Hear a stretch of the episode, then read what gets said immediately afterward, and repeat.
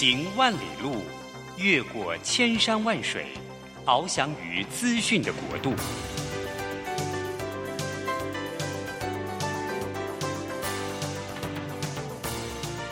以全方位的视野，飞向更高更远的目标。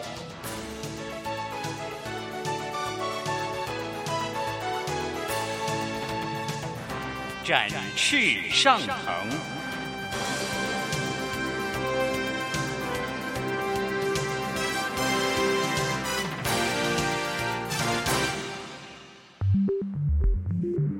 新冠疫情让世界变得不一样，工作职场、生活形态都在翻转变革，学习变成日常的必要必须。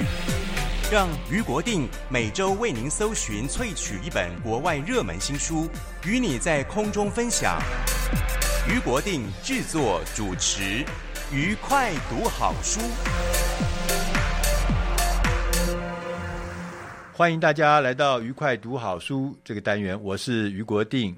我们每个礼拜一的早上八点到九点，我们要在空中相会。今天呃，我要来跟大家来聊。呃，聊一聊呢，是最近啊，因为这两年我们受到疫情的影响，最近又看到乌克兰又在打仗，所以我们就觉得说，这个世界啊，好像呃很多事情是不断的在发生，然后呢，不断的在重复，然后我们用同样的方法来面对以前重复出现的一些呃困境或是一些挑战，所以这个世界呢，这个社会呢，这个进化到底是有什么？规矩，或是有什么可以借鉴的事情，我就想起了一本老书，一本蛮老的书，二十五周年了，已经到现在，但它是一本非常重要又畅销的书。他的中文的书名叫做《枪炮、病菌与钢铁》。啊，这本书我想可能很多人都看过，或者说听过。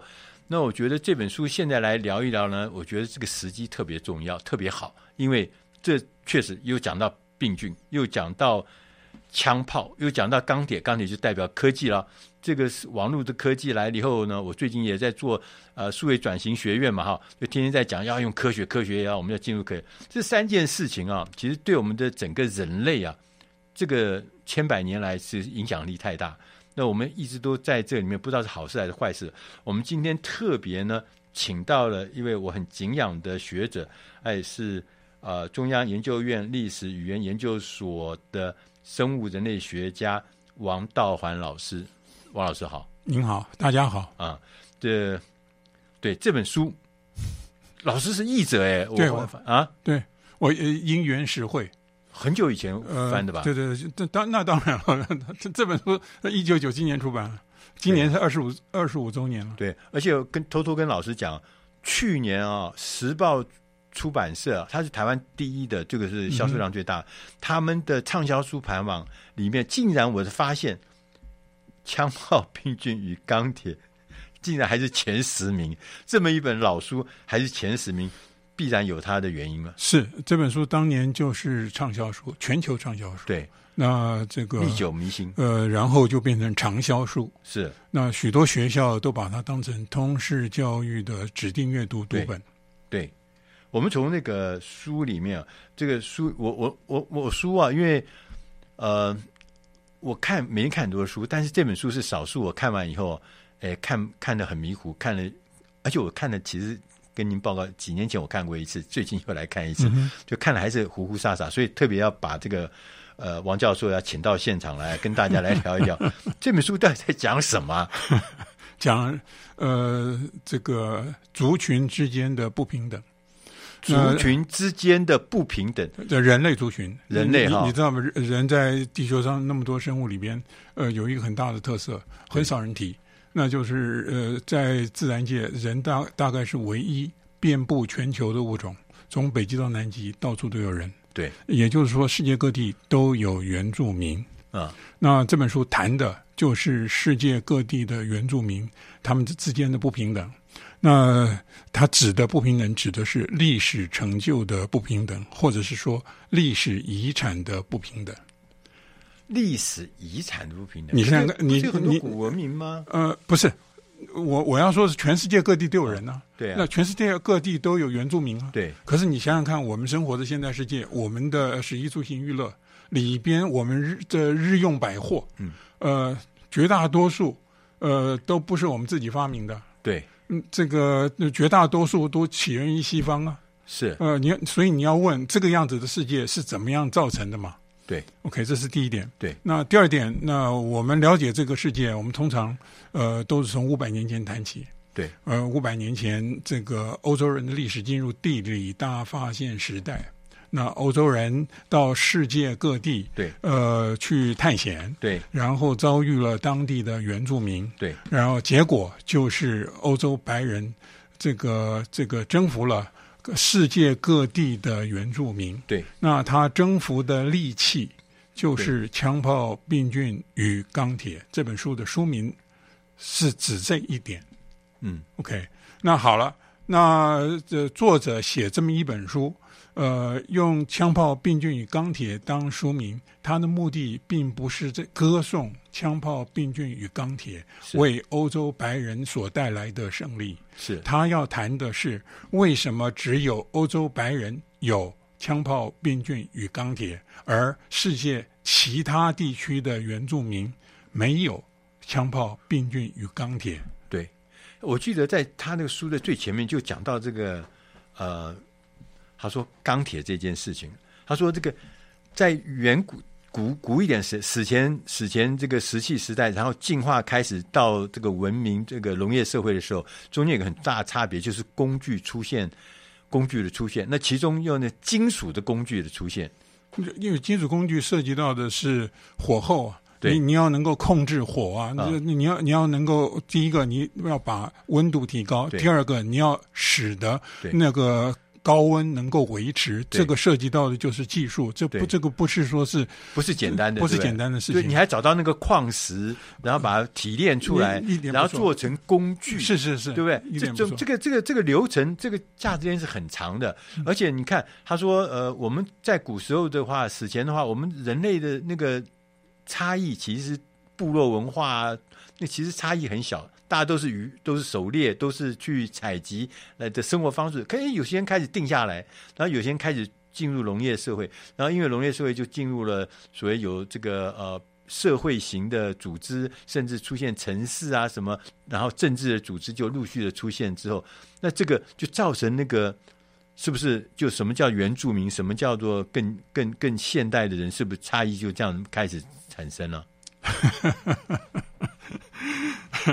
呃，所以我刚刚已经说过了，世界上各地都有人，可是世界各地的原住民，呃，他们的呃文化成就，对，呃，是并不一样。就不一样。那为那要怎么样解释这个不一样？嗯、那我们过去，对，呃，包括我们自己在内，一一般人的用常识的解释，那就是呃，这个我刚刚的讲法，其他的原住民，那这个是劣等民族。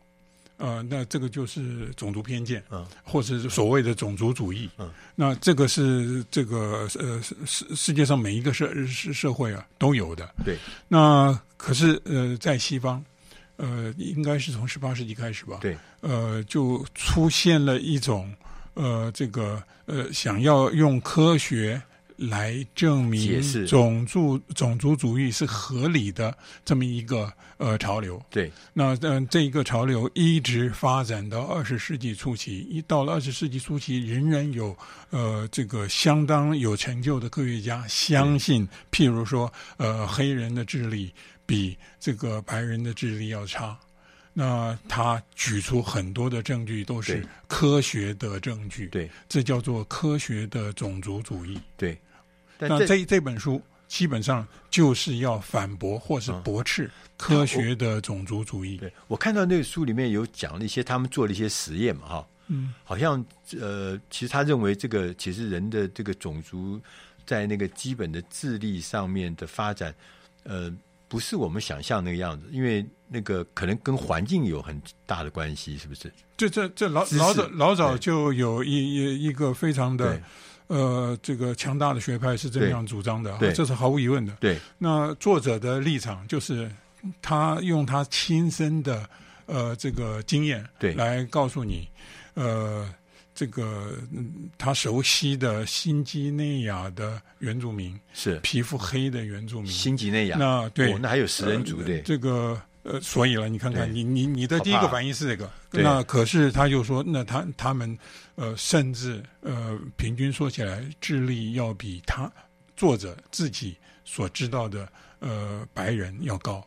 要高，对。对对对，他是这么说的。对，其实是这样的，就是说，呃，我我们的感觉了，我们看这本书的感觉就是说，其实智力的高低，可能是我们的想法说，可能是他对现代的生活方式、现代的科技或现代的文明的了解的程度，可能是不不一样。比如说，你新几内亚人，他不了解我们现在的呃社会呃的。的科技的东西，但并不表示他智力就比我们低啊。你说的是对的。那这个作者写这一本书的目的，就是要解释为什么他们这个有你所说的不了解的问题。对，所以我们要进点音乐，下一个单元我们再来跟王道环老师来聊一聊，说是什么原因让我们会产生这样子的错觉？我们都以为其实，在地球上的人类，因为种族所在的环境地点不一样，就认为说人可能是有一些智力上的高低差异，其实这是错误的。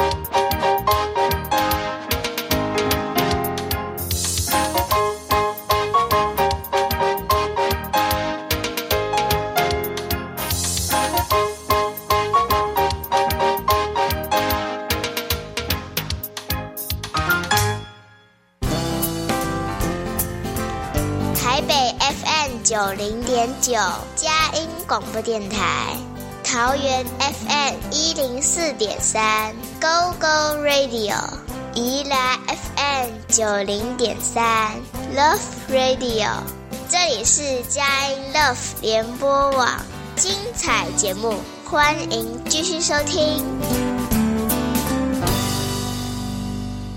欢迎大家回到愉快读好书，我是于国定。今天我们请到的特别来宾是中研院历史研究所的生物人类学家王道环老师。呃，王教授刚刚有跟我们呃就这个《枪炮、病菌与钢铁》这本书呢，谈到了一些呃过去历史以来的一些事情。那在这个讲这本书之前，我要还要问老师。这本书的作者听说是一个很独特的学者，一点都不错。呃，作者叫贾德·戴蒙，是他一九三七年出生的，对，他现在今今年已经八十五岁了，他还在。Okay, 对，那呃，我认为他是二十世纪的罕见的学者。是呃，他罕见，罕见，非常罕见，是在二十世纪的学者中非常非常的罕见。啊、那为什么呢？因为因为他有两个科学的专长，两项两个科学的专长，跨领域。那那第一个专长，呃，就是他是消化生理学家，他消化。消化生理学家，哦、他是呃牛津大学呃的呃消化生理学的博士。对，对，OK。那这这个是他受过正式学术训练的呃一个领域，对，呃，他就是靠这一个博士学位，对，呃，这个得到医学院呃生理学教授的职位的，是 OK。那呃当然呃，我刚刚忘了讲，就是他是美国人。他是哈佛大学毕业的，是他出生于波士顿。你一听说一个出生于波士顿的美国人，对，那你就知道他大概是哈佛大学毕业。是，他的确是哈佛大学毕业的。一九五八年，他就哈佛大学毕业。对对对。那他哈佛大学毕业以后去英国留学，呃，得到生理学的博士学位。是。那可是他另外还有一个专长，呃，另外一个专长就是鸟类生态学的专长。哦。你你看看。消化生理学是一个实验室科学，对。可是鸟类生态学是要做田野研究的，对。这是两种很，这是两种很不一样的科学研究，对。很可能还需要很不一样的人格特质，呃，很不一样的这个技巧，对。OK，所以他呃，这另外一个专长叫做消呃鸟类生态学，对。那他呃这一个专长并不只是他的 hobby，就是不只是他的业余的嗜好，对。呃，鸟类生态学呃。也是他的主业，他凭着他的鸟类生态学的研究成就，对，一九七九年，呃，当选了美国国家科学院院士，也就是四十二岁的那一年，对，不容易吧？对，所以他有两个很不一样的这个呃科学的专长，这是第一点。那、嗯、他当选美国国家科学院院士之后，那是四十二岁那一年，对，呃，一九七九年，那就从。那就开始为一般的大众来写作。那一九八零年代，他那他就写了不少的专栏。对。那那从一九九零年代开始，那他就变成呃畅销书的作家。是。那他的第一本所谓的科普书啊，就是《第三种黑猩猩》，那是一九九二年出版的。对，呃，那那这很快就变成这个全球的畅销书，它到现在仍然是畅销。对，那一九九七年就出版了我们这一本书，呃，《枪炮、病菌与钢铁》。那呃，一九九八年，也就是第二年，对，得到美国的普利兹文学奖。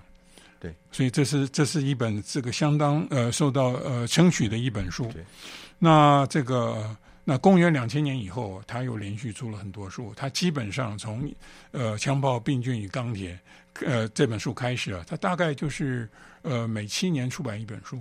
呃，二二零一九年，也不是在三年以前，他还出版了一本新书。呃，不过我这个这个是呃另外一回事，我们就不错了。你看他这一开始的时候，他就讲说他自己去。几内亚，新几内亚，一点不错，去做鸟类研究的，对，对就是说跟他这个背景是有相关的，对，所以在他在那边就观察到一个重要的事情，对不对？是啊，那呃，在这本书的前言里边，对，呃，就是戴蒙已经介绍了自己的学经历，对，具体而为的学经历，对，他出生于犹太人家庭，对，那在学校教育中，他最感兴趣的学科，你听好了，嗯、呃，他最感兴趣的学科是语言、历史与写作。有意思吧？我刚刚介绍了，他有两个呃科学专长，对。可是他在整个呃学校教育的过程中，就就包括他的中学以及大学，对。呃，他最感兴趣的学科是语言、历史与写作，对。那上了大学，上了大学，爱上了赏鸟，是。那这个他的父亲是哈哈佛医学院的教授，他的父亲是医生，对。他说了，他本来想要当医生的，呃，可是后来，对。爱上了生物学研究，所以他宁愿去做生物学研究的科学家。对，对，所以从他这个在最前面，他问那个雅丽的问题，是从这边切进来嘛？哈，一一点不错。对，老师可不可以呃跟我们的听众朋友讲一下，他当时最早的时候提出了一个很重要的问题，叫雅丽的问题是什么？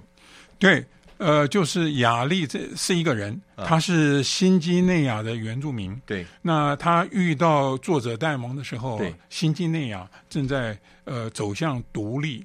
呃的道路，对新新新新几内亚分成两块，对，呃西西呃西边那一块是属于印尼的，对，那东边那一块是由澳洲托管，对，现在已经独立了。地文所以亚历是呃这个不是不是地文，这个这新几内亚这这另外巴布亚纽几内亚，哦巴布亚，呃这这是我们、嗯、台湾的外交部的翻译名字。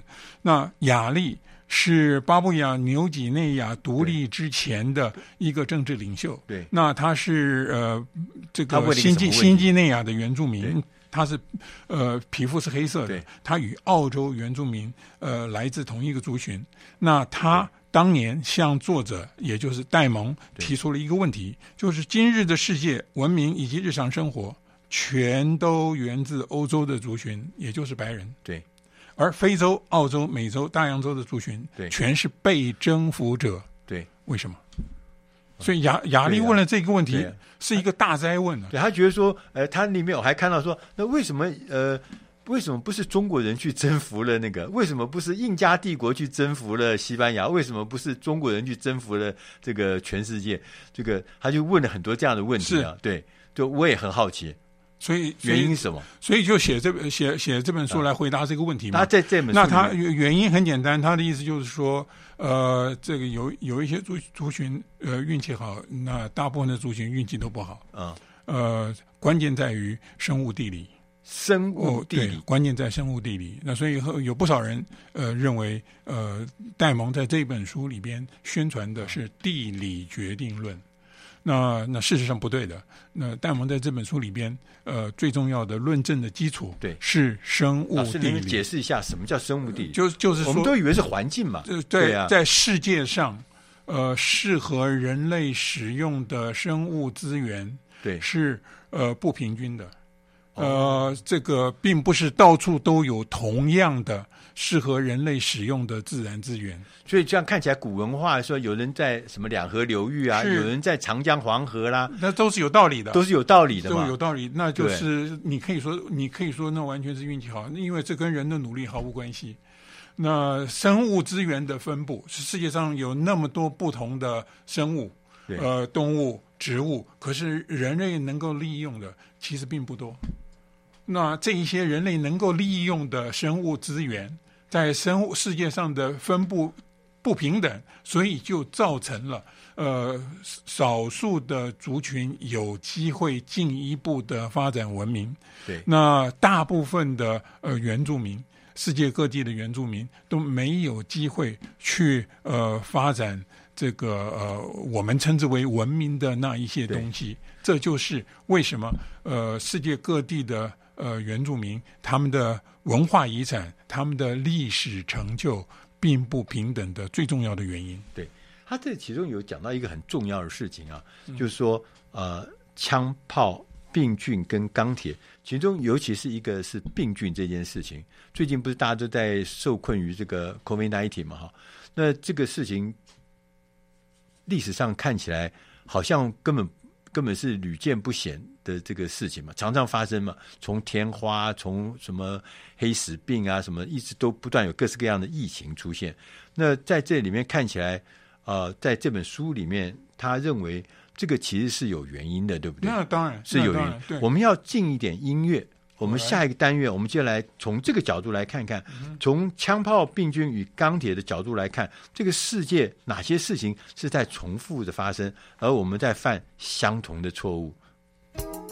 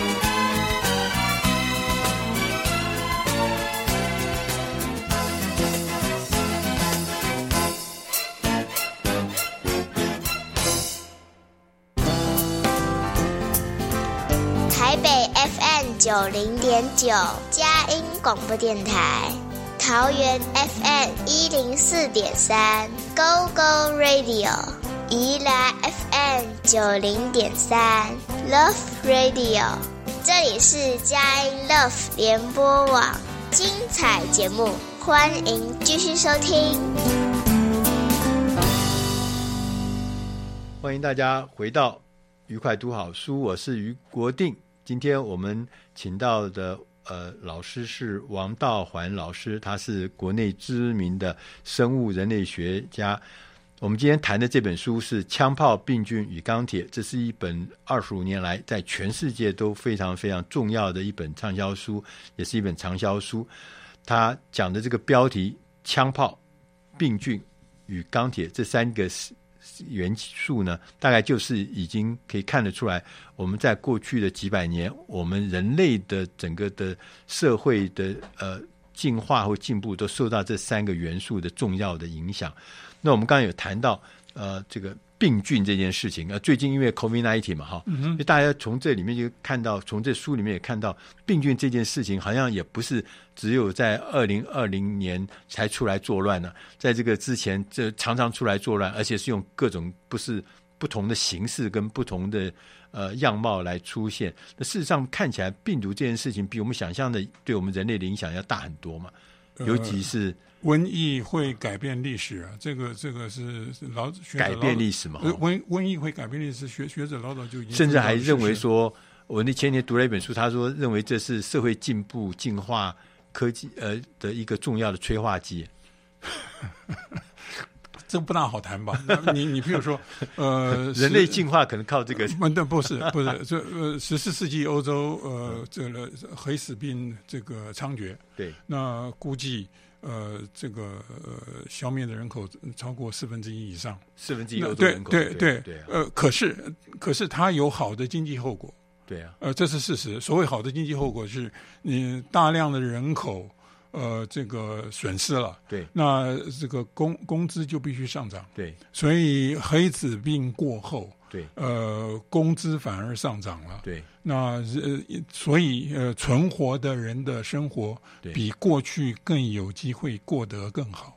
对，而且他说什么国际贸易呃开始呃发展了，然后甚至文化上什么文艺复兴在那个时候也变成一个也变成开始出现了，所以在政治上、经济上、文化上面。都因为黑死病就有了一些变化。不不不过，我们为了读这本书啊，嗯、我们不用谈这个问题。嗯，那要谈的是啊，呃，这个是最重要的一个呃例子，就是欧洲征服美洲的过程。是这本书里面特别强调、呃。那这这本书讲的非常的详细。那那就是欧洲呃是靠极为少数的白人对征服美洲的。对，那美洲一直到现在。还没有原住民创建的国家是 OK，那呃，而且你去回到当年的历史，从呃这个哥伦布一四九二年到达美洲，对，呃，从这个一刚开始。其实欧洲，欧嗯嗯，到美洲的白人数量并不多的，对，而且素质也不高的，对，而且呃，五百年前是，是。事实上，呃，欧洲人所拥有的武力也没有什么了不起的，对，呃，所谓的船坚炮利，在那个时候还谈不上，对对，那所以以呃少数。呃，素质不佳的欧洲的白人怎么能够征服美洲的原住民？这就变成一个大问题。对，那现在学者的一致同意，那欧洲人所这个凭借的，对，呃，不不是靠武力，呃，也不是靠科技，他最大的力呃征服利器，呃，就是欧洲白人带去的各式各样的传染病。呃，那那一些传染病。有一些学者甚至估计消灭了百分之九十以上的美洲原住民，因为他们完全没有抵抗力，一点都不错。那为什么美洲原住民呃没有抵抗力呢？原因非常的简单，因为呃欧洲白人带到美洲去的那一些微生物，呃都来自呃农牧业，啊，呃，农业跟牧业。对，那呃，这个而且呃，我们熟悉的呃，在历史上这个作乱过的那一些传染病啊，或呃，或是那一些瘟疫啊，呃，基本上都来自动物，对，都甚至可以说都来自我们蓄养的动物。是。OK，所以美洲呃没有发展出牧业，对，美洲没有适合蓄养动物。呃，这个的呃，这个物种，对，那所以呃，美洲原住民就不可能呃，这个发展出对于呃对于那一些疾病有呃呃抗体的机会。对对，对，呃，最大的问题是出在就可能那个那个，比如说天花，可能在欧洲已经呃。呃，流传了很久很久，存存在非常大家那抗体已经开始开始一点透过透过一点生命延续，对对对，普遍了嘛，一点都不错，就他们是绝境的、干净的，所以一下子就就就挂掉。所以我们从从这个里面可以看出来，这个呃欧洲的人是他他这个文明，他透过这个所谓的这个探索到新大陆之后，反而给这个当地的人带来了致命的这个危险。带来致命的伤害，那是事实。对对对，那是事实。那这里面还其实还有一个事情啊，就是刚刚有讲到，我也觉得很奇怪，就是说为什么少数的人可以控制住那么大多数人，而且那个是人数完全像印加帝国那个人数是成千上万、几万个人，可是他几百个人就把你干掉了。现在是这样子，那欧洲白人带进美洲的那一些传染病，是当地原住民从来没有接触过的。对，那他们所用来对付疾病的那一些招数，嗯，呃，包括宗教仪式，包括巫术，包括医药，全部都没有用。是，所以你想想看哈。呃，你你发现你周围有大量的人突然死亡，或是在很短的时间就死亡了，呃，然后你所使用的所有的呃这个手段，呃，应付这一种疾病的或是健康问题的手段，你你知道的没有一个有用，对，那结果会是什么？结果就是你对于自己的传统丧失了信心。对，所以这个是心理上的退却，对，更为可怕，或是个这这个呃，对当地原住民的打击是更大的。所以，所以这个欧呃，这个美洲的原住民呃，一直都没有机会重整旗鼓，呃，跟欧洲白人对抗，这是一个非常重要的原因，就是在心理上。他们受到疾病的冲击，在心理上已经崩溃了。对，这在十八呃十八世纪、十七世纪，这个船坚炮利的洋人跑到了中国去，是不是也经历了差不多类似的这个过程？这倒没有了，这倒没有，这，这倒没有，因为因为中中国的。例子是很不一样的，嗯、那所以这一本书它其实它把摆在结语里边来谈，嗯，嗯那这个这个嗯中国的例子在这本书里边，呃，这个呃，并不那么直接的跟呃美洲原住民的命运有关系。对，最后还有一点点时间。老师，你可不可以呃简单的，因为这本书是一个很庞大的书嘛，哈，讲的东西很多，你可不可以呃给我们做一个呃结论性，就是说这本书，你从这本书里面，我们最大的收获，向外采借学习啊，呃，比自己发明创造还要容易，对，呃，甚至是一个捷径，对，OK，所以呃，这个原住民的命运并不完全。被他的自然资源所限制，所限制。对，那他只要能够采借，呃，能够学习，他一样能够迎头赶上。对，其实从某些角度来看，这些原住民当时他们在他自己的环境里面自给自足，那个生活方式千千万年来都不要改变嘛，他其实也活下去啊。所以当那个另外一个。呃，不断的在科技上面，在呃某些其他方面有进步的那个文明突然冲击进来的时候，当然会觉得说两个差异很大。但是刚刚讲的一个很重要的事情，其实人类的智慧，不管你是在哪里，其实差别是很小。但是因为环境的关系，最后出来的生活方式会变不一样。那是那那是事实。对，所以从这里面就可以看得出来，枪炮。病菌与钢铁这本书就清楚地告诉我们，在过去呃五百年我们看到这个西方世界创造了所谓的现代的呃科学科技的生活方式，这种现代的新的文明，但它并不表示表示这就是一个呃绝对的唯一的这个呃文明的这个历程。其实我们这个人类的历史是非常多样的，不管你生活在哪里，绝对应该是没有所谓的是。呃，所谓的什么智力上面的差异，也没有什么种族上面的不平等。我们觉得每一个人在这个世界上面都是一样的，在上帝的面前，每个都是上帝创造的子民。我们每一个人都有自己的生活的方式，透过学习，也许我们可以更快的学到别人的专长，可以让我们的生活可能会有不一样的面貌。我们今天非常谢谢王道环教授来我们节目里面来告诉我们《枪炮、病菌与钢铁》这本书。影响我们大家，也希望大家从中间可以得到一些启示。谢谢大家。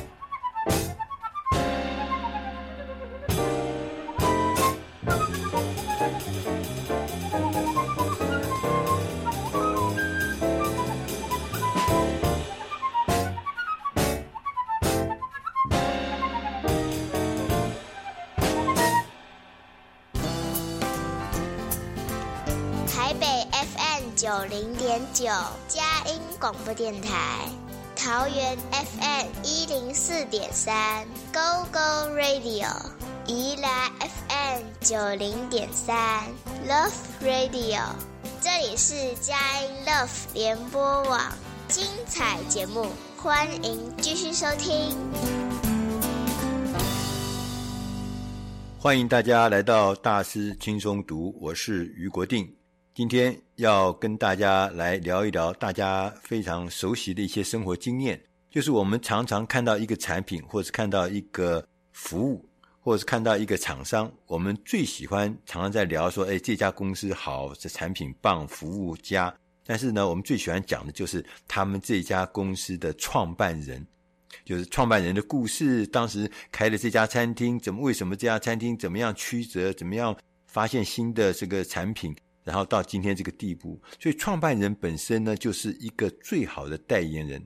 所以，我们今天要来谈一谈创办人品牌。在国外，这是一个真实的存在的一个学问，就是怎么样让你的创办人变成你的企业的最好的代言人。那这本书，我们今天选的这本书的英文名字叫 Founder Brand。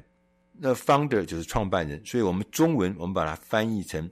创办人品牌，创办人品牌这本书呢，它的作者戴夫·葛哈特呢，是一家呃专门针对 B to B 新创事业行销教育和咨询的公司，很多的公司都是呃他的顾客，同时他也在哈佛商学院担任讲师。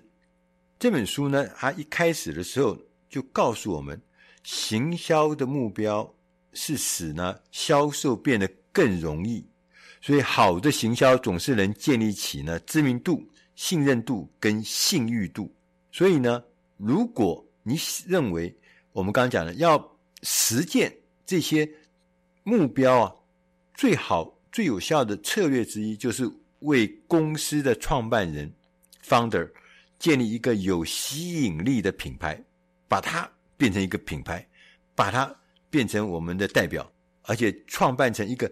令人难忘的创办人品牌，要令人难忘。发展创办人品牌，让我们的企业有一个代表人，同时也是有一有一张脸，一个清楚的面孔。这对我们来讲是，尤其对企业来讲是很有帮助的，因为我们每一个人呢、特别喜欢跟真实的人打交道，我们也喜欢跟有关系的或是喜欢的人来购买。产品或购买服务，对，所以呢，我们认识这个品牌，我们认识这个 founder，我们认识这个人，跟他有关系，我自然就容易跟他有交易的行为。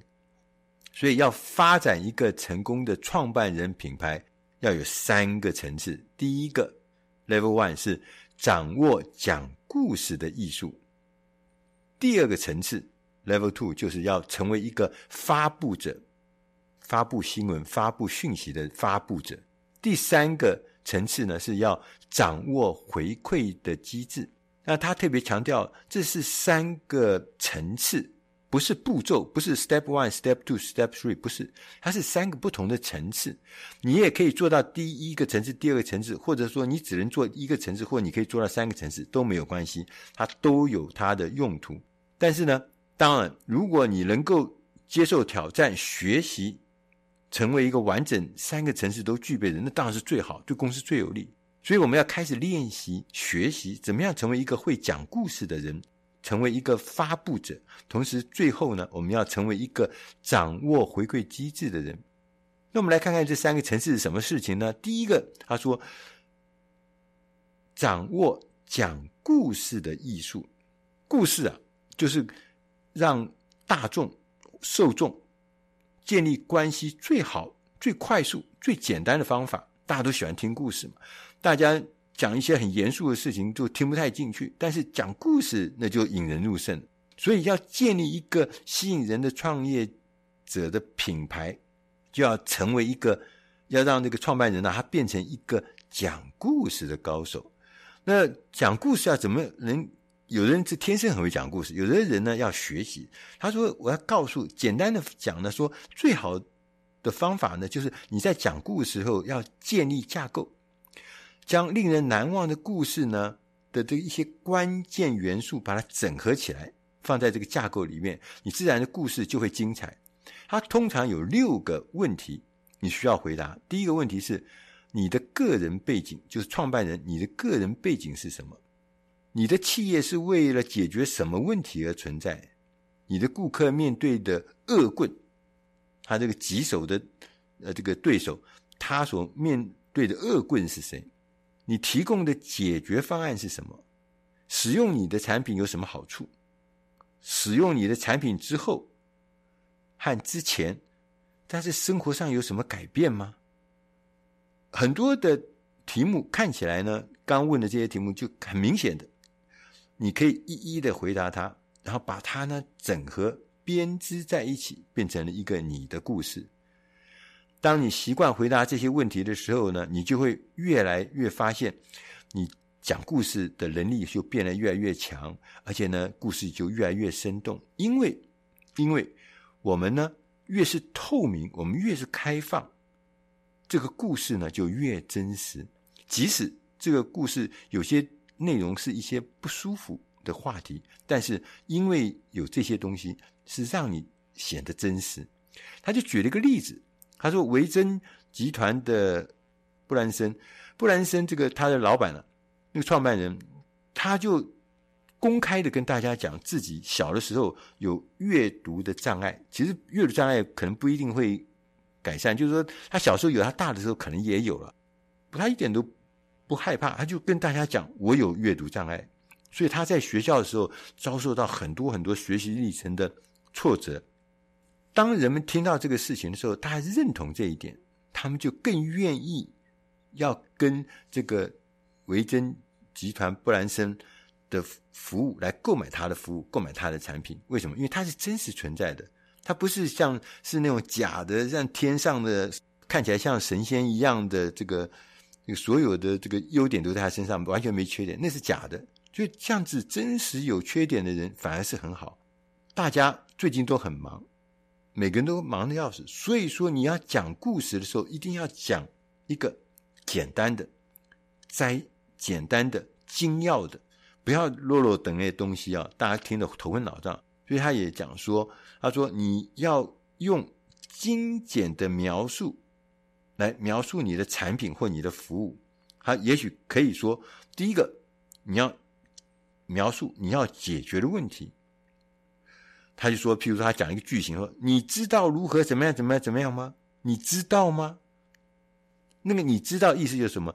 就是告诉说你要解决一个什么问题。接着你也可以讲说，你要描述旧的方法跟你的新方法有什么不一样。他就告诉人家说：“哎，你应该要一改过去的种种的做法。也许我们现在在使用的是另外一种什么什么什么的方法。”那这样这样子的语句呢，就会让人家情境哦，对对对，前后比较。同时呢，第三个，你的产品或是你的品牌的名称是什么？那这个是第三段你要跟人家说，我们称这样子的服务叫什么什么什么，叫什么什么品牌，叫什么什么产品。那透过这样的框架，你会提供的情境脉络，你也可以吸引顾客的好奇，然后呢，可以开始跟他展开对话。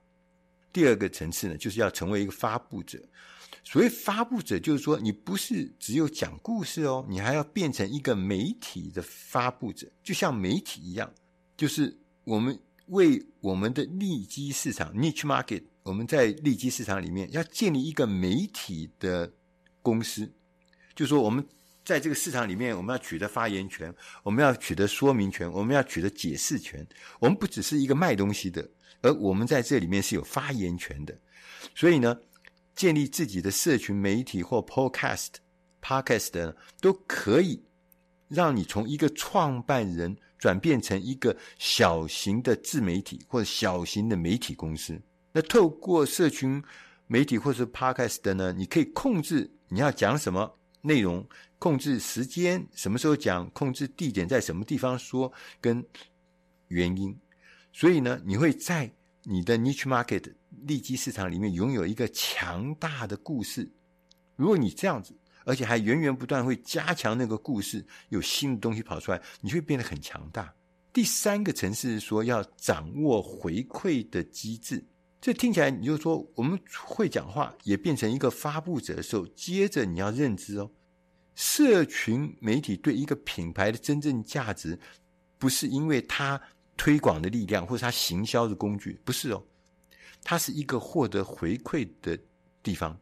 这个地方你就可以想，就是说，像脸书 FB 就最明显，它不是在上面供给你讯息，最重要是在上面所有的人、用户、使用者，他可以回馈，他可以放自己的东西在上面，讯息在上面，他可以放自己的意见在上面，他可以跟人家一起表达喜欢。他可以跟人家分享评论，他可以跟人家转发，这些事情都是叫做回馈。当我们有这个回馈机制的时候，你的顾客会告诉你未来你应该要怎么做。对，同时呢，你也可以透过这样的回馈机制跟你的顾客建立起直接的关系，这太重要。我们通常的都是单向的，就我卖东西给你，我告诉你什么讯息，然后你就买，这样子就买完就结束。现在不是，我们必须要有互动，我们要建立直接的关系，我们可以很清楚的知道你喜欢什么，你不喜欢什么。然后，当然，也许你现在想起来说啊，这个不管是喜欢或转发的话，转发。多少啊？数量，这跟收入有关系吗？他说，短期之内也许不是有立即的关系，但是你可以了解，你可以了解大家人们对你的产品到底是喜好到什么程度，这是一个很理想、很重要的参考。参考参考的依据了哈。那同时，他也告诉我们，我们在这个参考的时候呢，我们要弄清楚有哪一些衡量的关键指标。这些关键的衡量指标呢，包含关注者有多少人在看、听、读你的东西，有多少人是对你的内容发表评论，这就参与度。前面讲的叫关注者，有多少人在看你；第二个就是有多少人在对你的内容发表评论，就他参与度怎么样；第三个是自来客，有多少人新加入人，他订阅你的内容啊、然后呢，甚至呃收听你的 podcast 或其他内容，他们越来越多的人加入你的这个嗯社群里面，这些指标。是可以验证你正在推出的产品是一个人们重视的优质的内容，可以使这些指标呢来指导我们未来我们的工作要怎么做。我们要做创新，我们要做创作的话，也可以根据这些指标来指引我们方向。那最后他讲说，创办人的品牌真正的 ROI 投资回报率哈，它不会立刻被感觉到。但是你所做的事情呢，会逐年的累积，而且产生影响。这是一个对时间的一个很重要的投资，甚至可以称为伟大的投资啊！但是它绝对是一个建立品牌、创造信任跟发展事业最有效的方法。如果你有一个愿意成为品牌代言人的创办人，愿意在社群媒体上面很活跃，讲述那些公司的故事，那么。建立创办人品牌呢，可以成为建立事业的一个很好甚至绝妙的方式。特别是当你进入一个很拥挤、很竞争很激烈的市场，或者是一个全新的市场的时候呢，这是很重要的事情。因为我们今天的人们希望向真实的人来买东西，同时也希望跟我们认识的、我们喜欢的和我们信任的人来合作。这就是为什么我们相信。